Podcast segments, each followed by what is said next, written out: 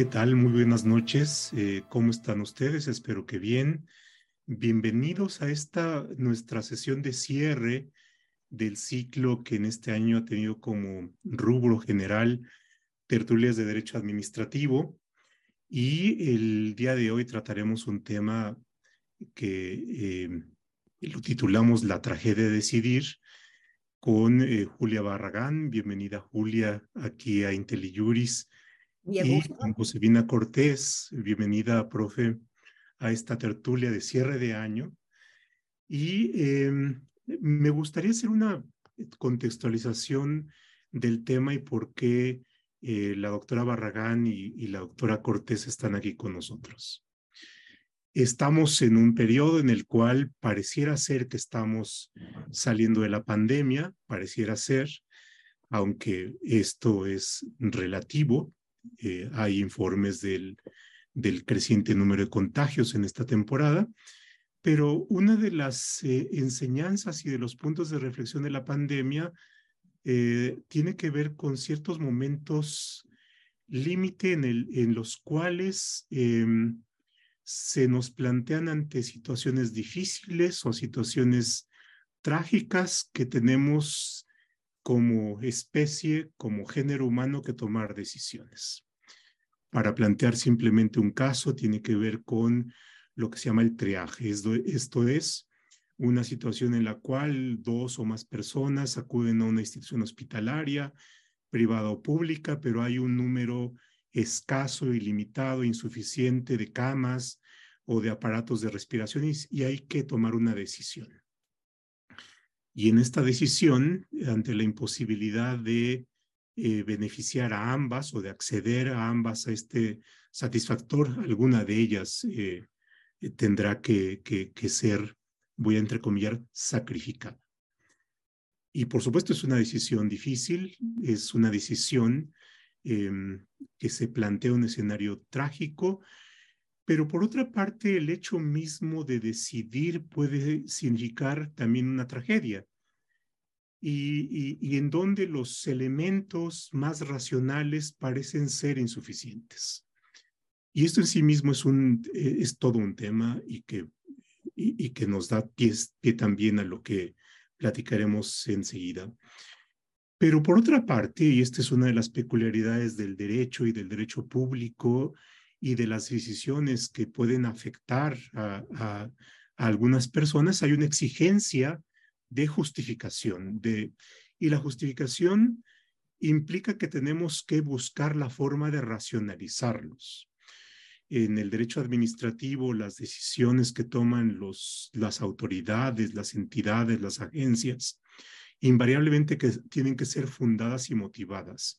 Y esto significa que hay que argumentar, hay que justificar y por, lo, por supuesto la justificación o la expresión de razones ante estos tipos de decisiones no es nada sencillo y hay que buscar cómo, cómo hacerlas.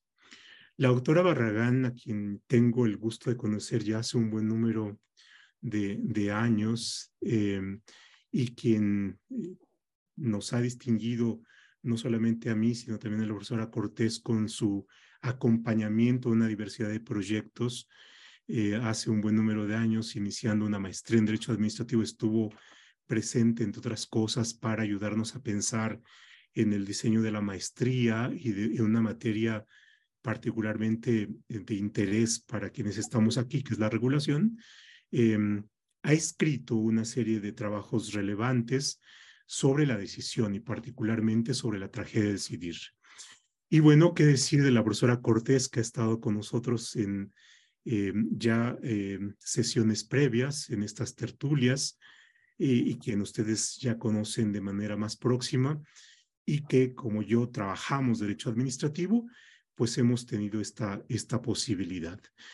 Eh, y un último comentario antes de dar inicio a la participación de nuestras invitadas es eh, que eh, también las herramientas más formales, a veces más limitadas en el derecho administrativo, nos colocan ante la necesidad de abrirnos a nuevos conocimientos.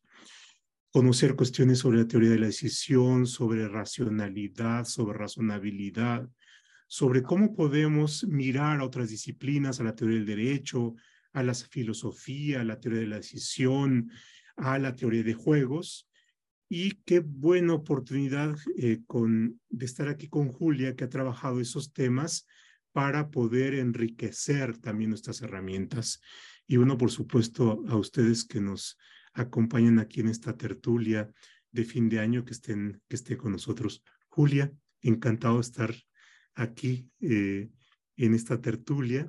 Eh, profesora Cortés, igualmente qué gusto de estar aquí en esta sesión que va a ser de disfrute eh, para el diálogo y para el pensamiento. Y bueno, atendiendo que Julia ha trabajado con esto, em, bueno, una, una primera una primera invitación a la reflexión de tu parte. Bueno, Pepe, eh, tú has dicho casi todo en, pocas palabras. La relevancia de, abrir los estudios de derecho y particularmente los estudios de derecho público ah, es algo que siendo realmente ah, tan importante, sin embargo, no está tan difundido. Eh, de alguna manera, ustedes son pioneros en incorporar este tipo de, um, de tema, como es las tragedias de decidir en el, espacio público, en el marco del derecho administrativo o del derecho constitucional o del derecho público en general. Otro punto que me parece importante en lo que acabas de decir es el, digamos, el efecto colateral que tienen las crisis. La crisis del COVID ha tenido como efecto colateral mostrarnos con rasgos muy marcados y, evidentemente dramáticos algo que le suele pasar inadvertido a los decisores públicos, que es el carácter rival de los bienes que ellos manejan. Eh, cuando tú hablas de la escasez de las camas o de la escasez de las vacunas, de tener que darle a A y quitarle a B, este, estás simplemente transitando un terreno que es, ah, que es realmente común al decisor público.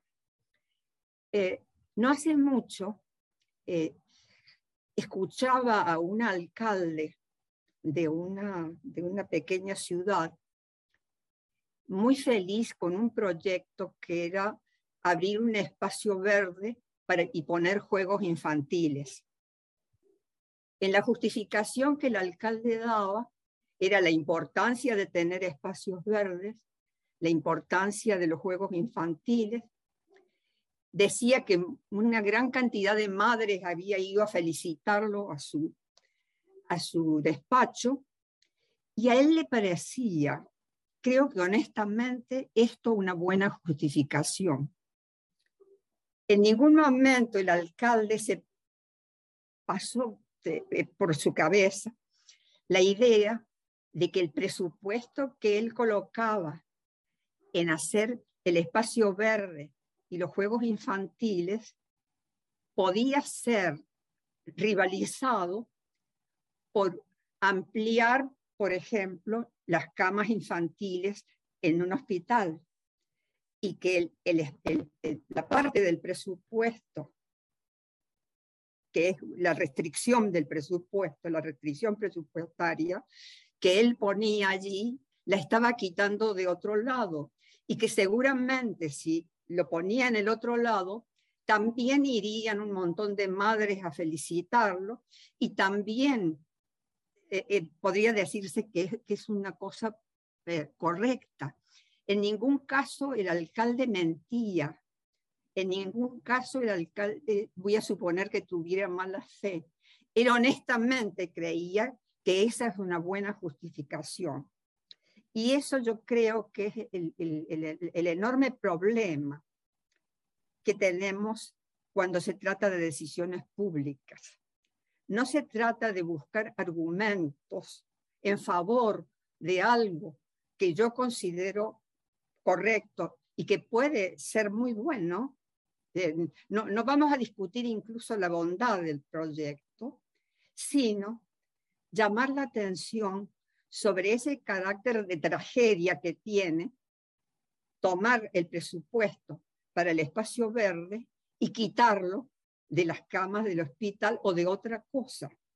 Entonces, eh, cuando yo este, escuchaba al alcalde, yo decía, eh, tenemos un problema eh, de base muy importante y, no sabe el alcalde cómo inspiró este, mi, seminario en, en, otros lugares porque fue, fue una gran inspiración, porque yo dije, no, esto, este asunto eh, hay que aclararlo un poquito y, para aclararlo eh, tenemos que entrar de frente a, plantearnos qué son las decisiones individuales en donde yo manejo claramente mis asuntos y las decisiones normativas que toma un juez, que toma el, este, eh, el, Parlamento, que toma el alcalde o que toma un presidente.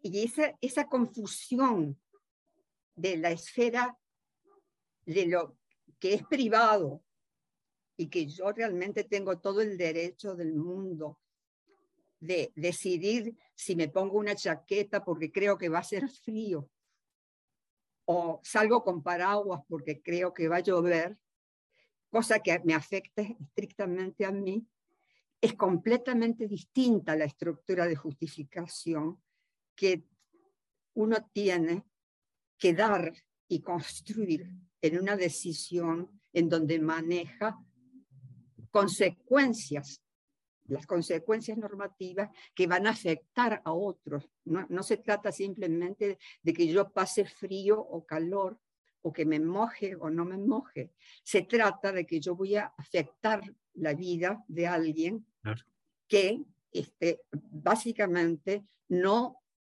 está tomando la decisión. Yo estoy tomando una decisión este, en este, el nombre, digamos, de otros, y eso, es, eso, eso a, mi, a mi juicio, eso constituye un asunto muy serio, que nuestros gobernantes y nuestros juristas deben tener presente. Que, me encanta esta eh, capacidad que tienes para transformar los casos que aparentemente, bueno, no que aparentemente, que pueden ser cotidianos en problemas analíticos, ¿no? Eh, y, la verdad es sacarles el jugo. Ahora estaba pensando en esta eh, en este ejemplo y simplemente para distinguir la decisión privada de la decisión pública eh, que se plantea como el dilema. Este personaje em, judío que en, ante un campo de concentración lo plantea en el dilema de a, qué, a cuál de sus hijos tiene que salvar, ¿no? Y solamente puede salvar a uno. Bueno, aparentemente es una decisión muy difícil o trágica eh, que está a cargo de una persona respecto de sus seres queridos.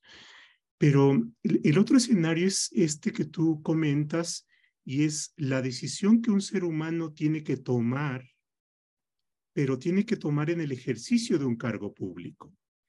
Y ahí, y, esto me gustaría simplemente tomarlo como el pie para, para la reflexión de Josefina, y es la distinción entre las decisiones privadas que pueden ser difíciles, trágicas, y las decisiones públicas que igualmente pueden serlo.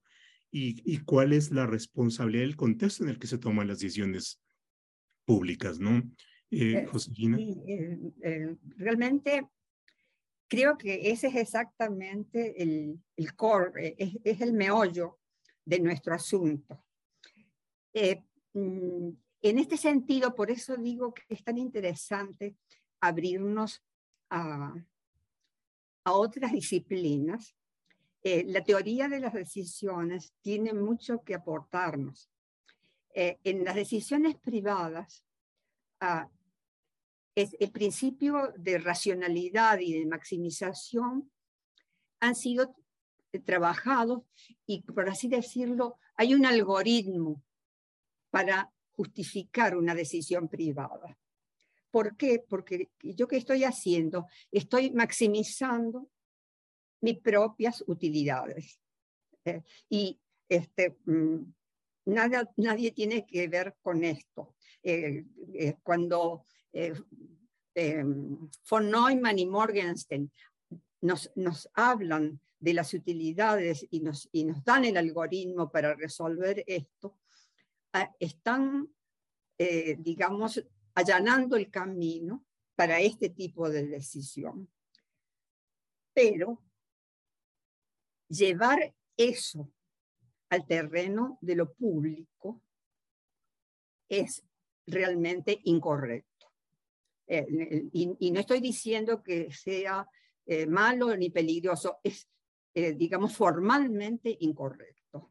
lo que se decidió el, algoritmo que nosotros tenemos para resolver con cálculo nuestros asuntos privados no sirve, no es, no es apto, no tiene aplicación en el caso de las decisiones públicas.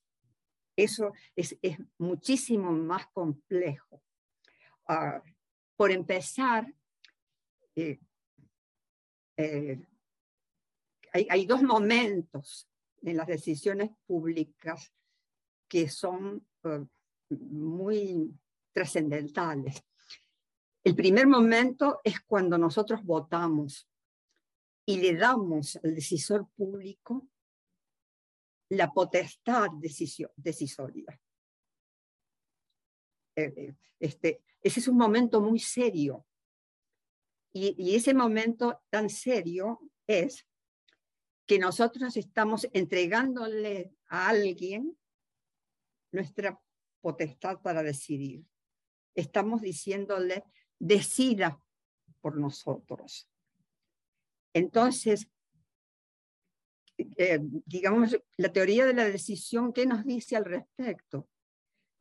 Que eh, un voto más otro voto más otro voto no es la decisión pública.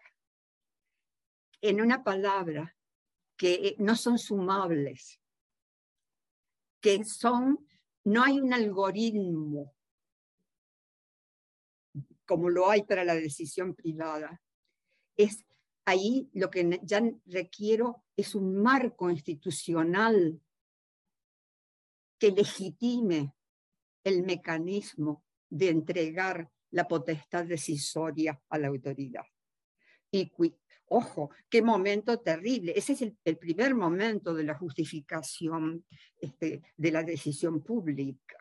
Porque si yo no tengo un, buen, eh, digamos, ah, sistema institucional que contemple la manera en que se va a resolver la, llamémosle, se va a convertir la decisión privada, que es el voto, en una decisión pública, que es otorgar la potestad normativa, eh, este, ese es el primer momento en el que las instituciones eh, tienen, juegan un papel fundamental.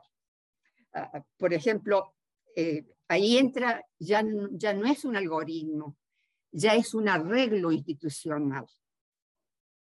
Y el arreglo institucional nos obliga a escuchar al rival. No hay arreglo institucional individual, sino tengo que incorporar en el arreglo puntos de vista divergentes y eso es, ah, eh, ya le, suma complejidad, ya no es eh, aplico el algoritmo von Morgenstern y estoy feliz, no, acá tengo ya toda una cosa compleja en donde mi amigo el alcalde no en ningún momento dijo que haya consultado a los puntos de vista rivales, solamente se ciñó a lo que a él le parecía un proyecto maravilloso. Eh, eh, yo creo que ese alcalde no tiene la menor idea del, bien que me ha hecho. Ahí, José tiene, yo le veo con, con, con puntos ahí de reflexión. Sí, a ver, eh, y quizá me gustaría regresarme un poquito para, para también quizá ampliar el espectro del tipo de casos que estamos enunciando a los que nos estamos refiriendo.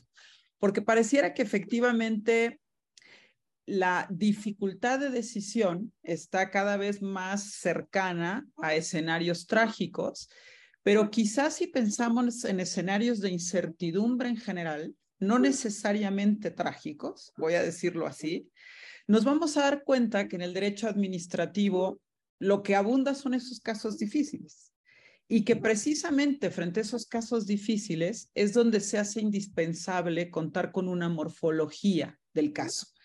Y, en ese sentido, ¿por qué digo esto? No? Porque, claro, en la presentación que nos hace eh, Julia, o en los casos a los que se refiere el profesor Roldán, en donde básicamente se decide sobre la vida de un hijo respecto de la del otro, o todos los casos que Julia nos allega en los dos textos que nos enviaron para revisión, ¿no?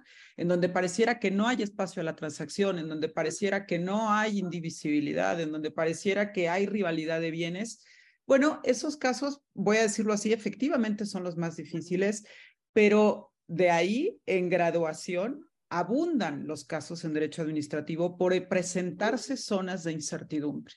Y entonces la pregunta que, que para mí como administrativista surge es, es importante, desde luego, conocer, presentar la morfología del caso en estos indicadores que Julia trabaja muy bien en su texto, ¿no? El carácter rival, indivisibilidad, no transacción, pero creo que viene el turno de decir qué hacemos con ese caso en las manos del derecho administrativo.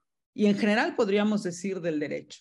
Y creo que es aquí donde se nos plantean reflexiones importantes en el sentido, eh, y, consultando otro, otro texto de Esteve Pardo, profe, que usted recordará, el de riesgo y COVID, finalmente encuentran como dos caminos para trabajar estos casos, ¿no? Uno externo y uno interno. El externo, es decir, acudamos a las reflexiones que podrían venir desde la ciencia, acudamos a las reflexiones que podrían venir desde la teoría de juegos, acudamos, ok, pero eso no es suficiente.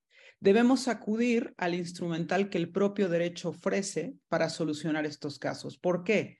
Porque estos casos difíciles, metidos, voy a decirlo así, en la entraña del derecho administrativo, se nos van a transformar en procedimientos en normas, en estándares de decisión y en un elemento fundamental que desde ahí podríamos encontrar, digamos, un principio de construcción, que es ese servicio objetivo al interés general al que está llamada la administración pública. Si es que pensamos en un caso difícil en manos de la administración pública.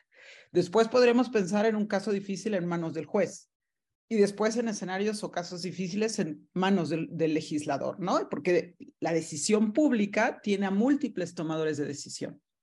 Pero quedémonos, administrativo, ¿no? Claro, quedémonos en el escenario administrativo. Y creo que ahí es donde surgen reflexiones interesantísimas, porque, y aquí creo que no todo el escenario es tan, diría yo, sombrío como podría parecer. Porque para bien o para mal, el derecho administrativo, yo diría, viene trabajando desde el siglo anterior en incorporar categorías, en incorporar y hacerse cargo de este mestizaje que está ocurriendo con otras disciplinas.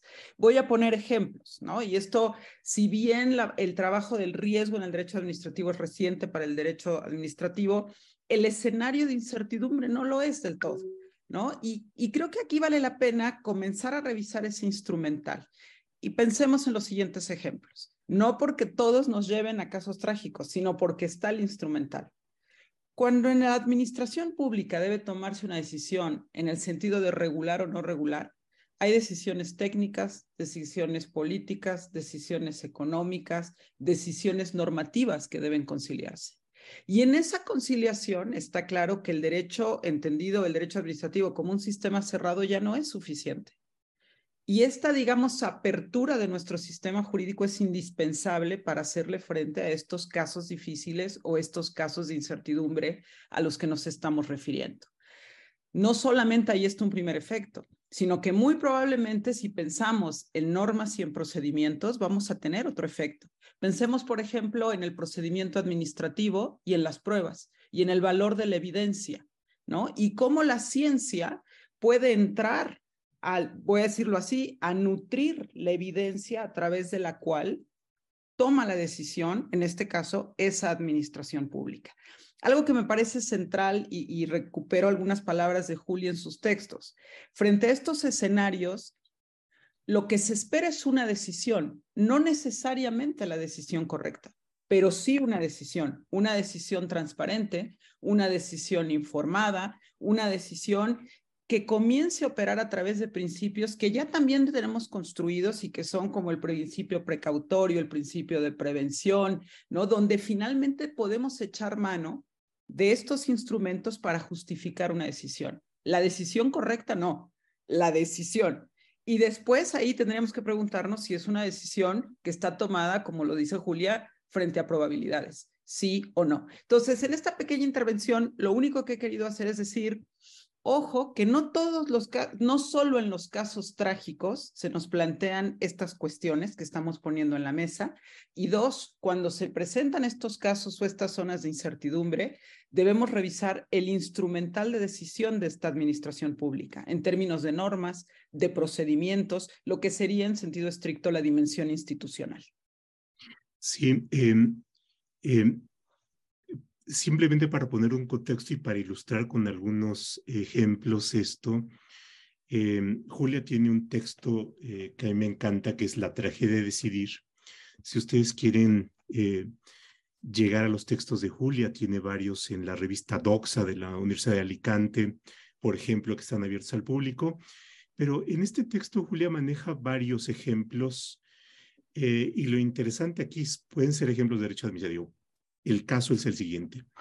En una ley alemana que regula eh, la navegación aérea, eh, se prevé la posibilidad de que si una aeronave que va en vuelo em, se encuentra en una condición que permite inferir, y subrayo inferir, que hay peligro de que se estrelle, pensemos en un secuestro, y que afecte la vida de personas, entonces puede eh, darse una autorización para derribar la aeronave. Entonces, es un caso de derecho administrativo en una ley de navegación aérea, pero que plantea un problema complejo.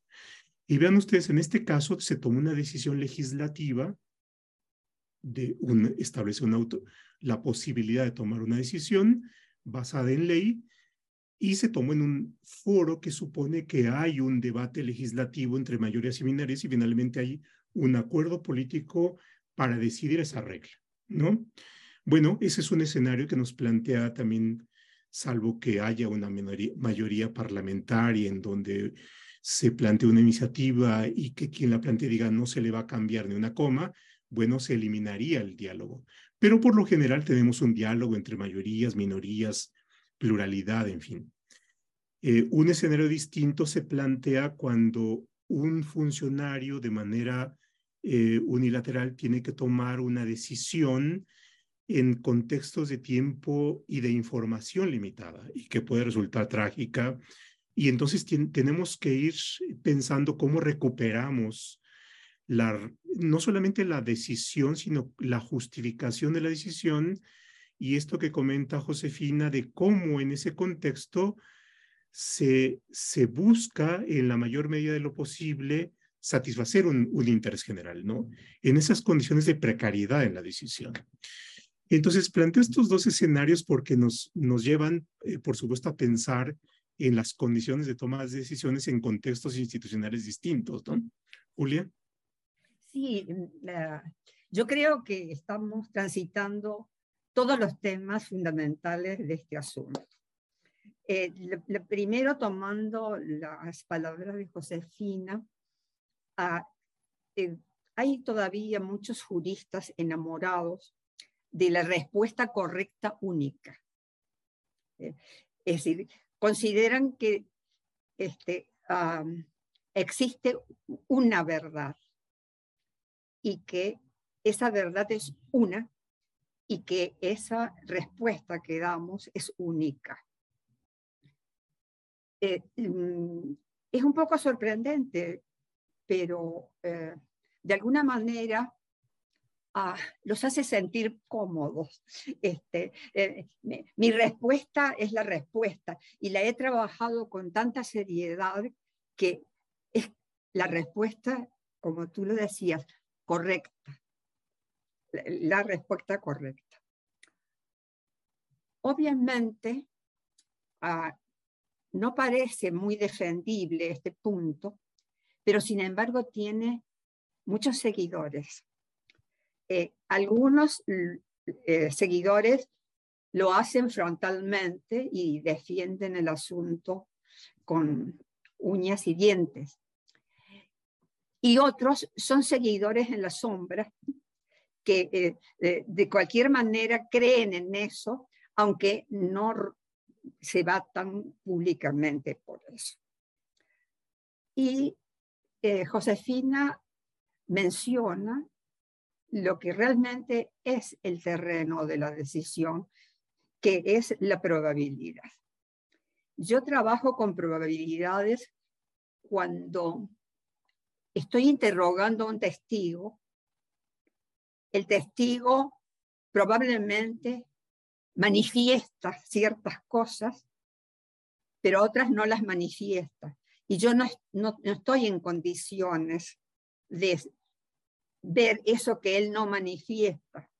Simplemente le asigno una probabilidad de veracidad a lo que dice el testigo. Bueno, este, conforme al historial del testigo, a sus movimientos corporales, a la forma en que se expresa, eh, digo, es probable que esté diciendo la verdad o es probable que esté falseando la verdad o una mezcla de ambas cosas. Eh, eso en cuanto al testigo. En la evaluación de cualquier prueba sucede exactamente lo mismo. Nadie tiene ningún juez ni ningún legislador tiene la capacidad para estar exactamente en el lugar en donde se producen los hechos y poderlos apreciar. No, simplemente asigna probabilidades.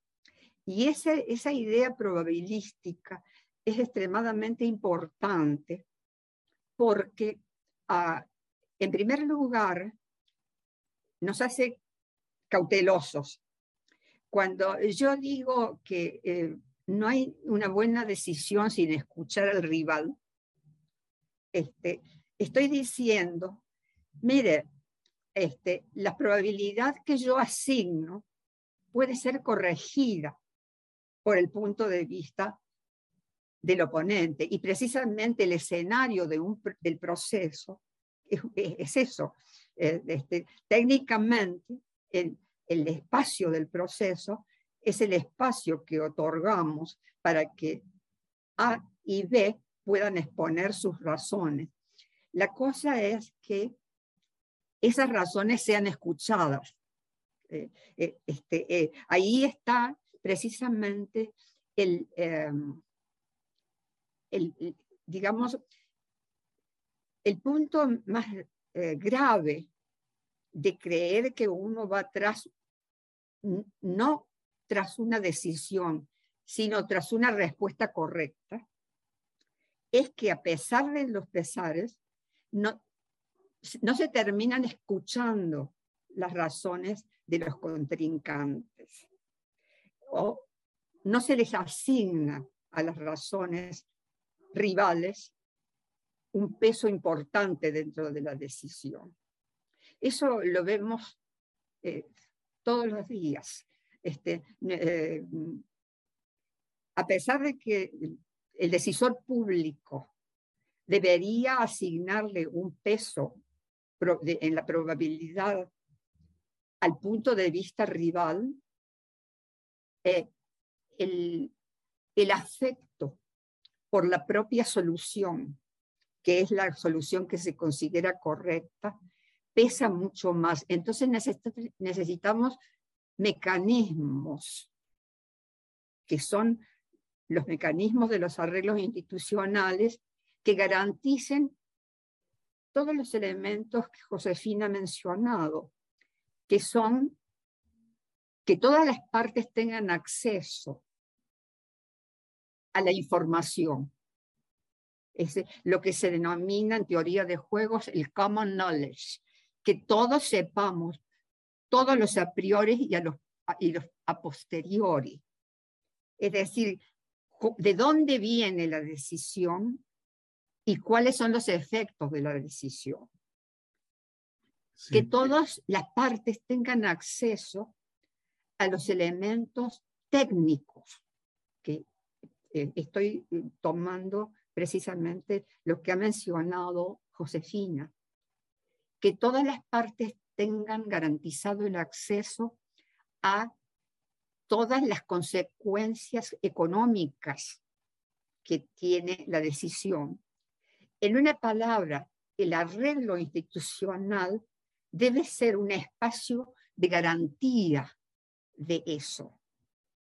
E, e, es decir, ¿qué, ¿qué, quiere el arreglo institucional? El arreglo institucional me da las herramientas para que el, el alcalde no se enamore de su proyecto, que puede no ser malo, sino muy bueno realmente, sino que esté abierto a que alguien puede opinar distinto y el arreglo institucional tiene que darle a ese que opina distinto todas las herramientas necesarias para que pueda expresar su punto de vista. Este, es una, ya como no tenemos algoritmo, tenemos que hacer arreglos institucionales. No, no, hay, no hay solución lineal. Tenemos, tenemos que hacer arreglos. Tenemos que hacer Lo que comentas, Julia, me regresa a un tema muy querido para Josefina, que es el concepto de interés público. y que una de las formas de apreciar el concepto de interés público es como un concepto jurídico indeterminado, que es de estos, de estos conceptos que manejamos en derecho administrativo, que tiene muy, muy precisa la idea, la García de Interría, de que hay una solución única, ¿no, Josefina? Sí, y, y quizá me quiero regresar y por eso levanté la, la manita, eh, porque hay una pregunta, Julia, y aquí también el profe Roldán, que, que me da vueltas en todo esto, ¿no? Porque efectivamente, en los ejemplos que estamos utilizando, pareciera que allí donde hay un espacio deliberativo, allí donde hay un espacio de presentación de propuestas estratégicas, ¿no? Pareciera que es donde se va logrando la mayor posibilidad de corrección de la acción pública si no en la primera vuelta, sí en la segunda, en esa asignación de probabilidades.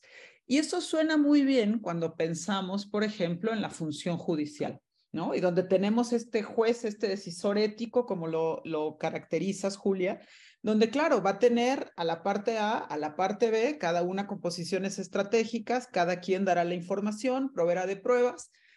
Sin embargo, eso no es el quehacer diario ni total del poder público.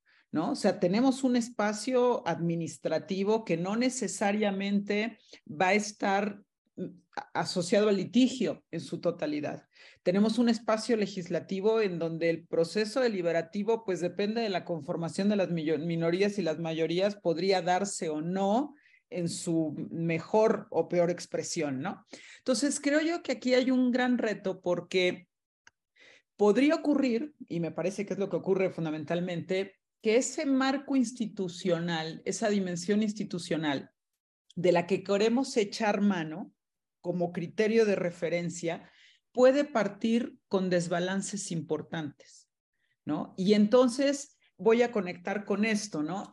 Eh, si yo pongo un ejemplo y la administración pública efectivamente actúa con esa intención de dar un servicio objetivo al interés general, y luego entramos a la definición del interés general y entramos a la disyuntiva, es un interés de mayorías, de suma, como tú lo decías, Julia, y decías, no, no es de suma, aquí no es quien más sume. Ok, entonces vamos a atender prioritariamente a los grupos vulnerables. El decisor ético podría balancear posiciones para que efectivamente el marco institucional funcionara como criterio de corrección. Entonces, creo que se plantean preguntas importantes porque digamos, no es que tampoco podamos dejarle todo ese marco institucional, porque marco institucional parte con desbalances importantes. Entonces, me gustaría también conocer ahí la opinión, porque de ahí, profe, depende, por ejemplo, el entender qué es el interés general, por ejemplo, ¿no? Este concepto jurídico indeterminado y es un interés de mayorías, de minorías, solo de grupos vulnerables. Y creo que eso, en cada uno de los espacios de decisión pública, podría tener una respuesta distinta. ¿No? Entonces, no sé si planteé la pregunta. con, eh, eh, no, eh, con toda certeza, este, ah, el, el, apartarnos de la idea de que hay una respuesta correcta es, es algo muy rico. Este, ah, nos, nos, nos, mueve el tapete. Este, y eso, eso es muy importante para el decisor. Al decisor público hay que estarle moviendo el tapete todo el tiempo porque una vez que a través de un sistema, el, sistema que fuere, de mayoría, mayorías calificadas, eh, primera vuelta, segunda vuelta, tercera vuelta, finalmente le estamos dando una potestad normativa a esa autoridad. Y eh, no es demasiado extraño que la autoridad se sienta autoridad, este, en, el peor sentido de la palabra, ¿no? que se sienta que le han dado este, las herramientas para hacer lo que mejor le parezca. Para, para eso soy alcalde, ¿no? para eso me, votaron como alcalde. Bueno, y, si ya tenemos, um, eh, eh, abrimos el espacio de discusión, el, eh, me gusta la idea esa de que se generan preguntas. Eh, eh, y, en esto hay precisamente la, función es generar preguntas. Este, tratar de que no sea todo tan claro como que efectivamente este, tengo que crear el espacio verde y poner los juegos infantiles, sino que eh, alrededor de eso existan las preguntas que, crean precisamente la idea de incertidumbre. La idea de, incertidumbre es, que, se, que se lleva también con, con, las probabilidades. ¿no? Si, yo, si yo tengo 100% de certidumbre positiva o negativa, bueno, no hay, no hay, no hay nada que hacer, es no pues sí, es completamente binario. Y resulta que las soluciones están todas ahí en el medio. Son siempre una mezcla de, eh, de esto con aquello y con lo de más allá. Y cuando eh, eh, hablamos del marco institucional, de los arreglos institucionales, creo que en la segunda instancia de justificación, los arreglos institucionales tienen una instancia de justificación que es bastante sencilla. Eh, eh, se consagran a través de, una ley un marco determinado. Eh, y, esa, digamos, la parte dura de la institución es la, ley. Ahora, viene la parte blanda de la institución, porque esa, esa ley seguramente beneficia a alguien y perjudica a alguien.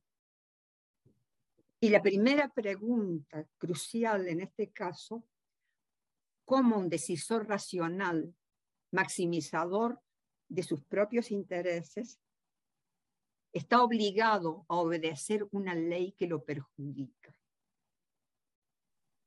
Eh, y, eh, le tengo que dar buenas razones. Tengo que eh, tener eh, toda una estructura que justifique la normativa. Cosas incluso muy simples como eh, decidir que, que la existencia de los semáforos abarata los costos de transacción de los vehículos en las esquinas. Es decir, los vehículos saben que tienen que pararse si es rojo, que tienen que estar atentos si es amarillo y que si es verde pueden avanzar. Pero si alguien está apurado y le, da un rojo, este, dice, caramba, ¿por qué yo tengo que estar aquí parado si este, tengo una urgencia grande por allá? Entonces, esa, esa construcción de lo que se llama la cultura institucional está hecha con esas preguntas, que, no, que de, hecho no tienen una, tampoco una respuesta binaria. Ahora. Este, eh, pero que es el soporte. Eh, yo no, no, no gano nada con tener un estupendo arreglo institucional desde el punto de vista formal si no he construido conductas de respeto institucional y esas conductas de respeto institucional se hacen con esas preguntas y se hacen de acuerdo con los estudios más finos al respecto, se hacen con el comportamiento de la autoridad normativa. Eso, eso yo cuando creo la autoridad normativa comienza respetando la institución, hay un mensaje público de valor, de, se valora la institución. Pero si la autoridad normativa empieza a buscarle las vueltitas para timar la institución, también da un mensaje cultural muy Eso nos lleva, yo creo que a la, a la cuestión de la predeterminación del marco, del ámbito de actuación de quien ejerce cargos públicos y que puede ser distinto. Es decir, la forma de predeterminación nos puede, puede plantear el decisor en sí no blanco-negro y por lo tanto tiene un, un margen de actuación más acotado. El otro tiene que ver con los escenarios de discrecionalidad, ¿no? Y el entendimiento de la discrecionalidad. Y creo que aquí la verdad es que nos plantea un, lo que comentas, Julia, ante el cuestionamiento del modo clásico de entender la discrecionalidad como la libertad que puede tener el decisor de tomar en ese margen distinto tipo de decisiones siendo todas igualmente válidas lo cual nos lleva a que cualquier decisión que tome sería jurídicamente indiferente, porque, eh, porque si tenemos que graduar la decisión, entonces tendríamos que eh, llevar a cabo una serie de consideraciones porque puede haber en ese margen de discrecionalidad una forma de decisión que probabilísticamente pueda ser mejor que otras, ¿no?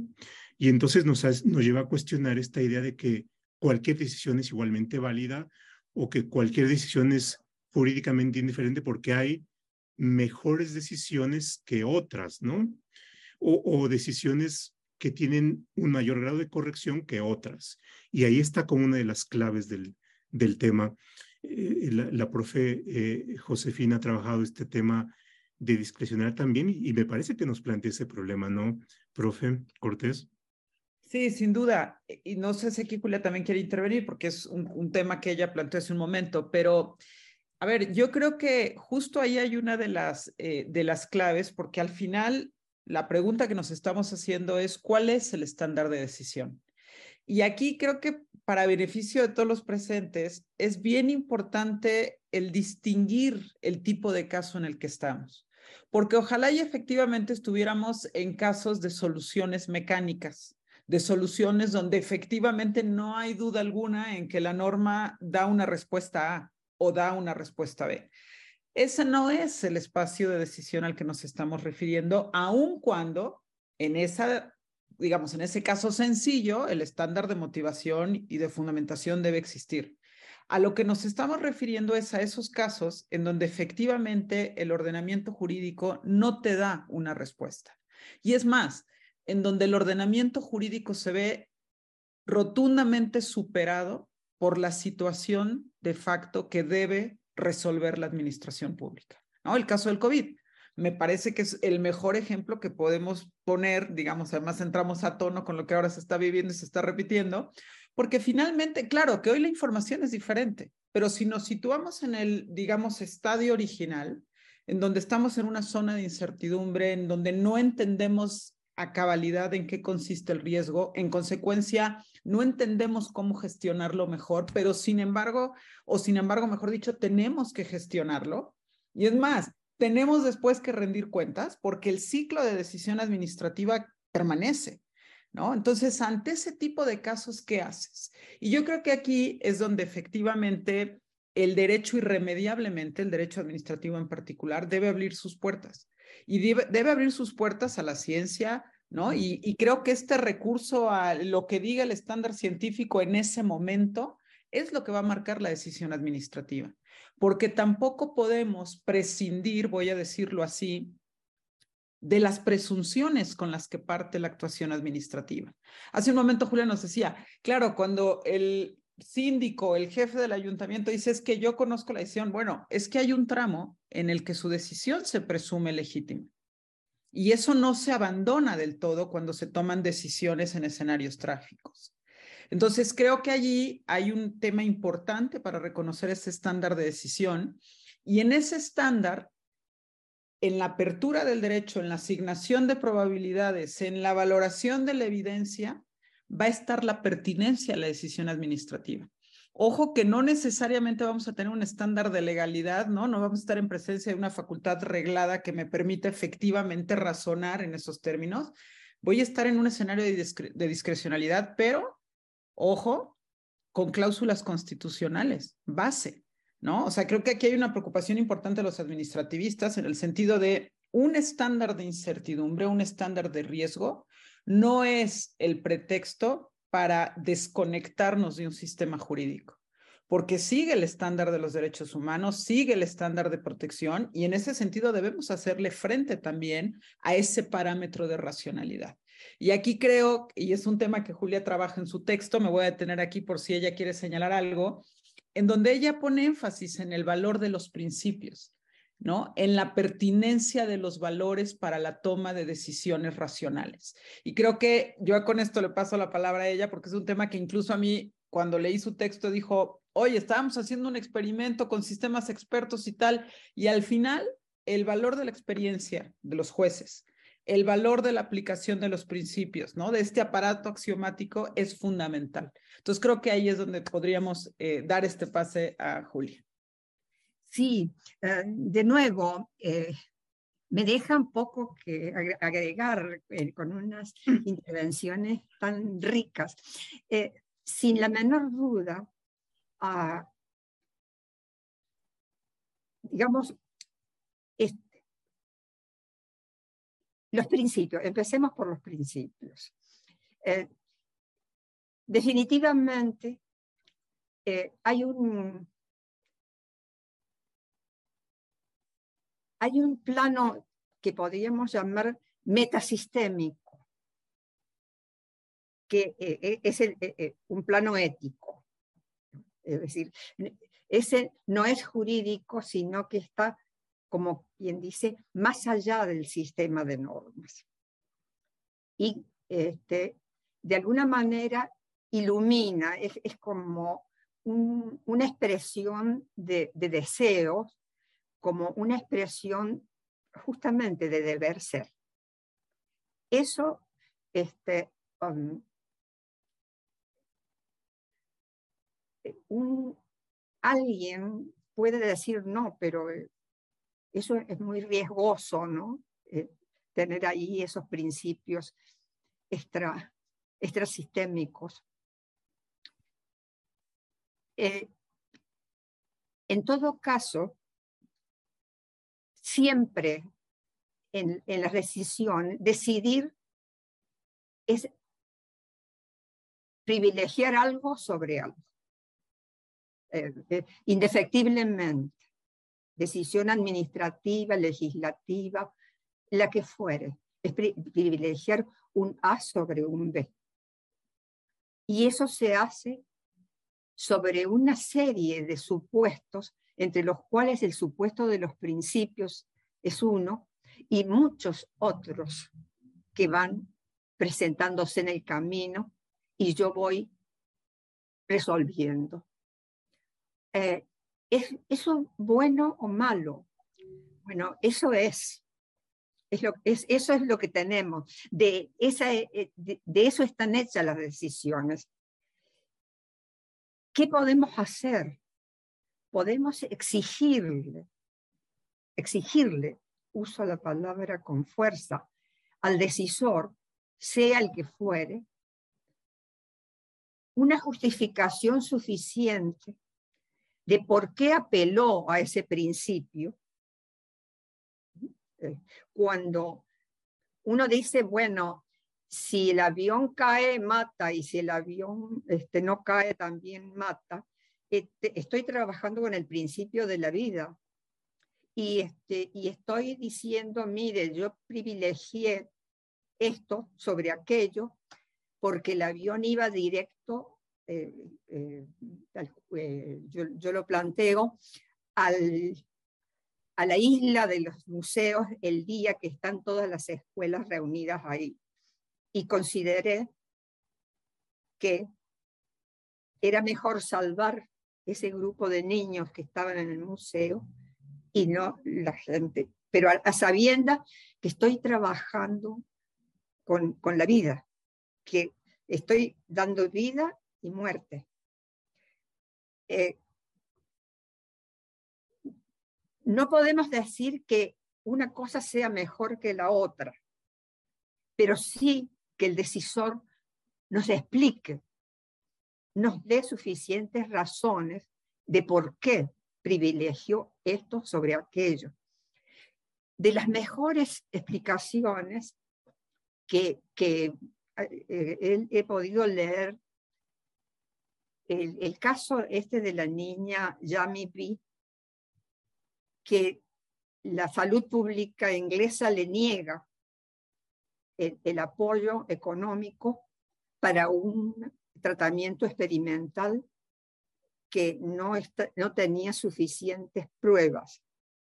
Y lo hace diciendo que esos fondos son absolutamente necesarios en la salud pública para esto y aquello.